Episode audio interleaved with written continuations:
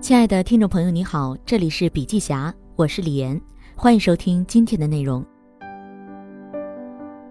如果用一个词来形容2020年，我觉得是意外。过去可能需要十年发生的事情，今年凑到一起发生了。很多事情被大家过度解读，比如美股熔断，当时各种言论甚嚣尘上，但是你去看经济基本面，就会发现基本面没有太大变化，所以股市能恢复过来。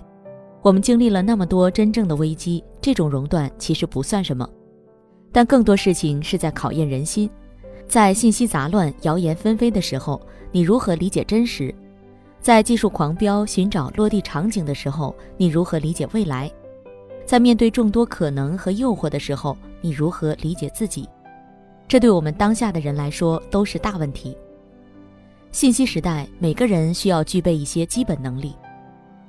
当然，我先纠正一个问题：我们现在所说的信息杂乱，不是信息本身的杂乱，而是噪音太多。这两件事儿需要分开看。有些数据是信息，有些数据是噪音。这就像莎士比亚戏剧里的一个例子：在一个谷仓里有两粒很小的金子，为了找到这两粒金子，你得把整个谷仓都翻开。和这个故事类似，那真正混进来的是噪音和谣言，不是信息。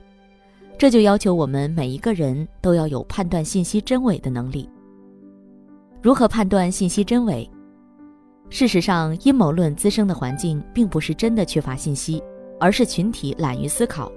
判断信息真伪的方法其实很简单，首先要进行交叉验证。举个例子，对于一些新闻报道来说，你要注意它的内容有没有标明出处，进行交叉验证。比如对美国的报道，只有中文报道。没有当地的报道，这肯定就是假的。这是一个很显而易见的交叉验证。第二，注意内容来源。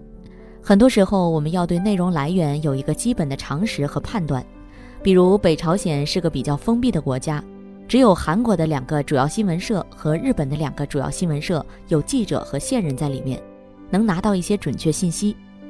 而 CNN 上的北朝鲜报道，不知转了多少道弯，不是说它有假新闻。但是至少这件事儿上他没有权威性，因为他在那里没有记者，很多时候也是道听途说。所以任何一个报道，他如果没有一个消息来源，基本上是不太可信的。第三，撇开利益因素，当一个人有利益驱动的时候，他的观点往往不中立。比如前两天有个新闻，NASA 宣布月亮上可能有水，美国民众一看就笑了，说 NASA 又缺钱。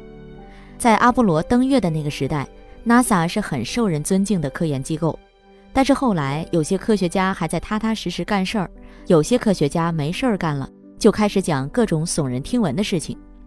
为什么呢？因为今天科学家已经是一个养家糊口的职业，和记者、医生、律师没有区别。所以有些时候在判断信息真伪时，要看他有没有利益牵扯，讲话是不是为了财政拨款。所以，即使是 NASA 这样很严肃的学术机构，也有混事儿的人。而利益因素是影响信息真伪的重要因素。如何做决策？在这种环境下，我们应该如何做决策？第一，我看报纸，只看发生了什么事儿，尤其做金融分析的时候，我老讲《华尔街日报》上的分析，我不看，我只关注一些消息，比如 Google 出财报了，我就看这件事儿。第二。我要用专业知识去解读它，比如报道中引用一个数据，我基本上只看一个大致的趋势，数据比上一个月涨了还是跌了，因为各国衡量标准背后的算法不一样，所以横向比较不大靠谱。如果有人通过这种不可比的东西得到了一些结论，基本不可信。这时不能偷懒，看到新闻哈哈一笑就过去了，而是要根据自己的专业知识进行判断。这个时候，我有一个很简单的原则，叫做慢三拍。不论针对什么事情，在你搞清楚之前，不要急着发表自己的看法。慢三拍，先不着急，晚点来看，时间会把一些噪音给过滤掉。第三，任何消息要找源头，信息源的可信度非常重要。这些信息源公认比较可靠，比如现在，全球基本都用约翰霍普金斯大学的疫情数据。这个信息源基本上是可信的。信息的反面，谣言。信息在给我们传递价值的同时，还带来一个严重问题，就是信息的外泄和谣言的蔓延。谣言常常以简单合理的方式表达很多人的不安和敌对情绪，而且大量研究表明，谣言不会自灭。因此，对付谣言的方式只有一种，就是提供针对谣言的真相。二战后出现了信息论，才有了判定信息可靠性的各种量化度量标准，比如信噪比这个量化度量信号和噪声比例的专业指标，以及对信息可信度的各种专业化的量化度量方法。在信息时代，判断信息真伪是我们必备的基本能力。如果今天我们依然把专业知识拒之门外，省去了用专业的方法收集信息、分析信息的过程，以及进行严密的逻辑论证环节，就很容易被阴谋论误导。把握信息时代规律，找准前进的方向。从上面的处境可以看出，虽然大家都在讲信息社会、通讯技术，但对信息本身并不怎么了解。我们所面对的考验不只是对信息真伪的判断，还包括对我们所身处的这个时代的基本规律和前进方向的认知。一方面，人是社会性的动物，如果对整个世界缺乏一个判断和了解，做任何事都会非常费劲。另一方面，当你对一些真正重要的问题有思考之后，人就会变得豁达。你会发现，平时那点鸡毛蒜皮真的算不上什么事儿。对于一个人来讲，生逢其实是最大的幸运。很多人问我，你研究了那么多的企业，也接触了很多商业巨子和学术界领袖，能否从他们身上找到一些相似的过人之处？我回想那些人，他们的确有一个共同特点，那就是他们都在思考最有价值的问题，那些关于我们这个时代的世界观和方法论的问题。新的世界建立在不确定性之上。我们这个时代的世界观不同于以往，原因是大家对于一些基本概念的理解发生了根本变化。在二战前，衡量经济发展和科技进步的最简单直接的指标是物质和能量的总和，而今天这一指标进化为信息。信息是什么？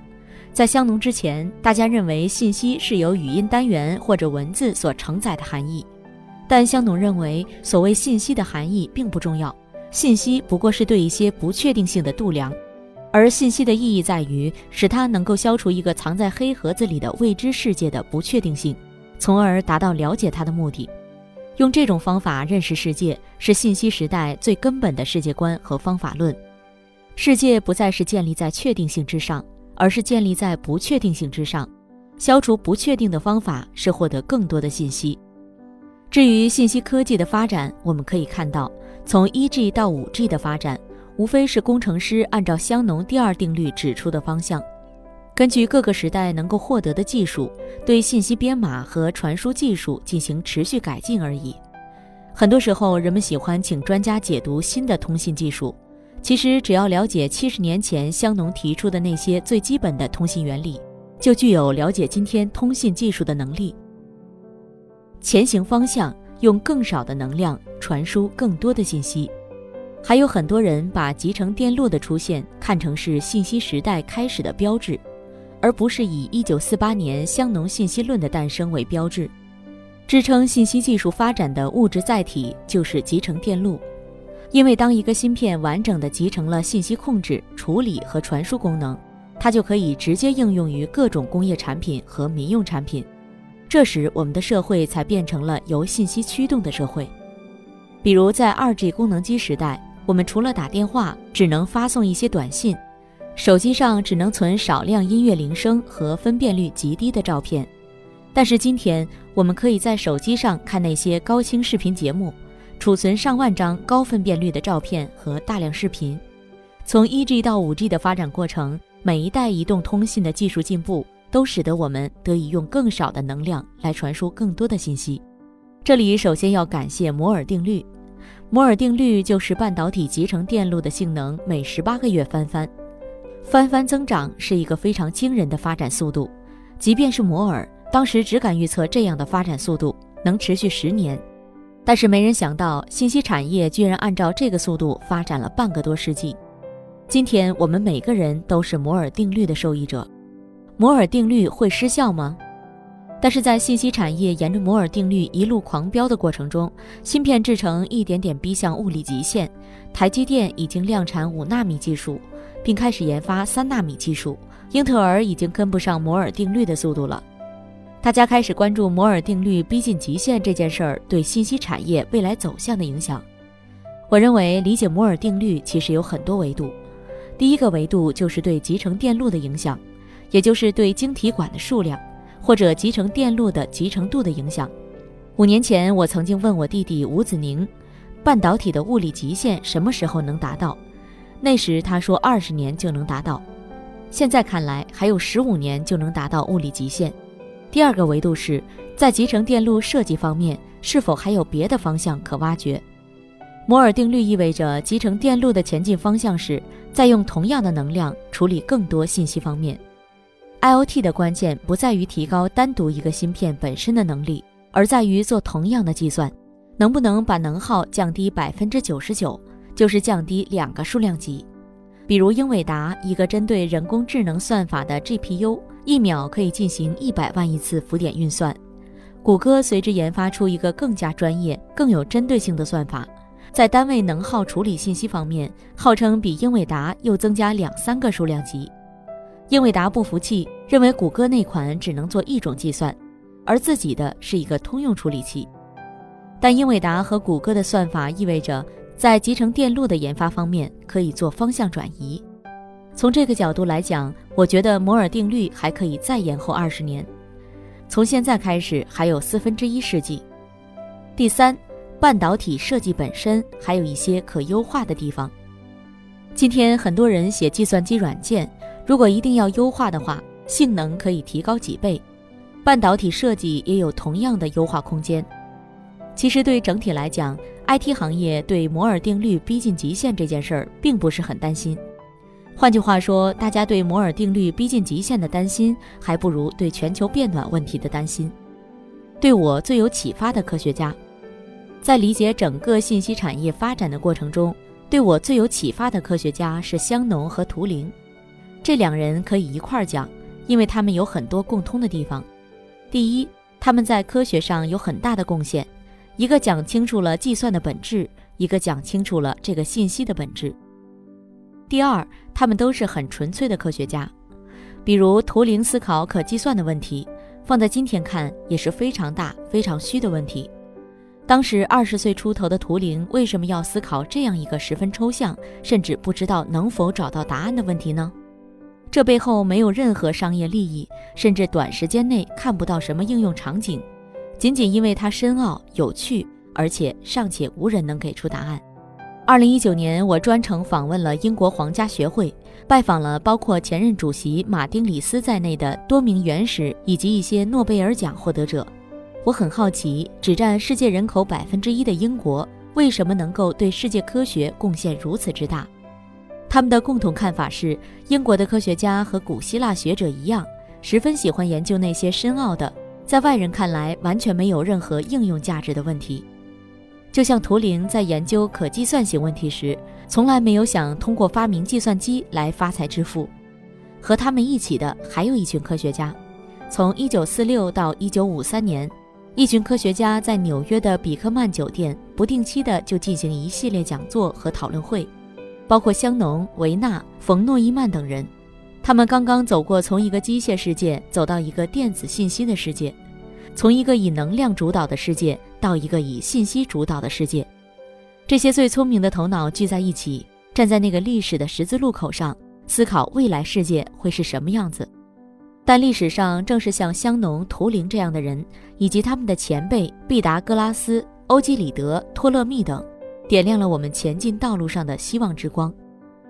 我觉得这给大家一个启示：真正的远大志向不是一种虚无缥缈的东西。而是一种实践，通过自己亲身的工作去实现人类的一个构想。这也启发我们改变这种急功近利的想法，去追寻暂时看不到收益，但是真正有价值的东西。我们当下仍然处在历史的十字路口，新一轮的信息技术迭代正在发生，物联网时代究竟是什么样子，也有待探寻。对一个年轻人来讲，如果家里不是等着你赶快养家，那么你就要多想一想，二十年后你想成为一个什么样的人，自己想清楚这个问题就好。有人说二十年后我想成为亿万富翁，你可以去做，但是你很快会发现那条路挤得不得了。偶尔有一个人说我想成为科学家，这条路可能比较快，因为没有太多人跟你竞争。任何时候都要主动行动。这也让我想到了今年，很多人问我关于焦虑的问题。人生的际遇总是福祸相依。对于今年的应届毕业生来说，疫情打乱了大家的求职，这件事儿值得焦虑吗？我觉得真的不用焦虑。如果为这事儿焦虑，那说明过去走得太顺了。我讲讲我自己的例子吧。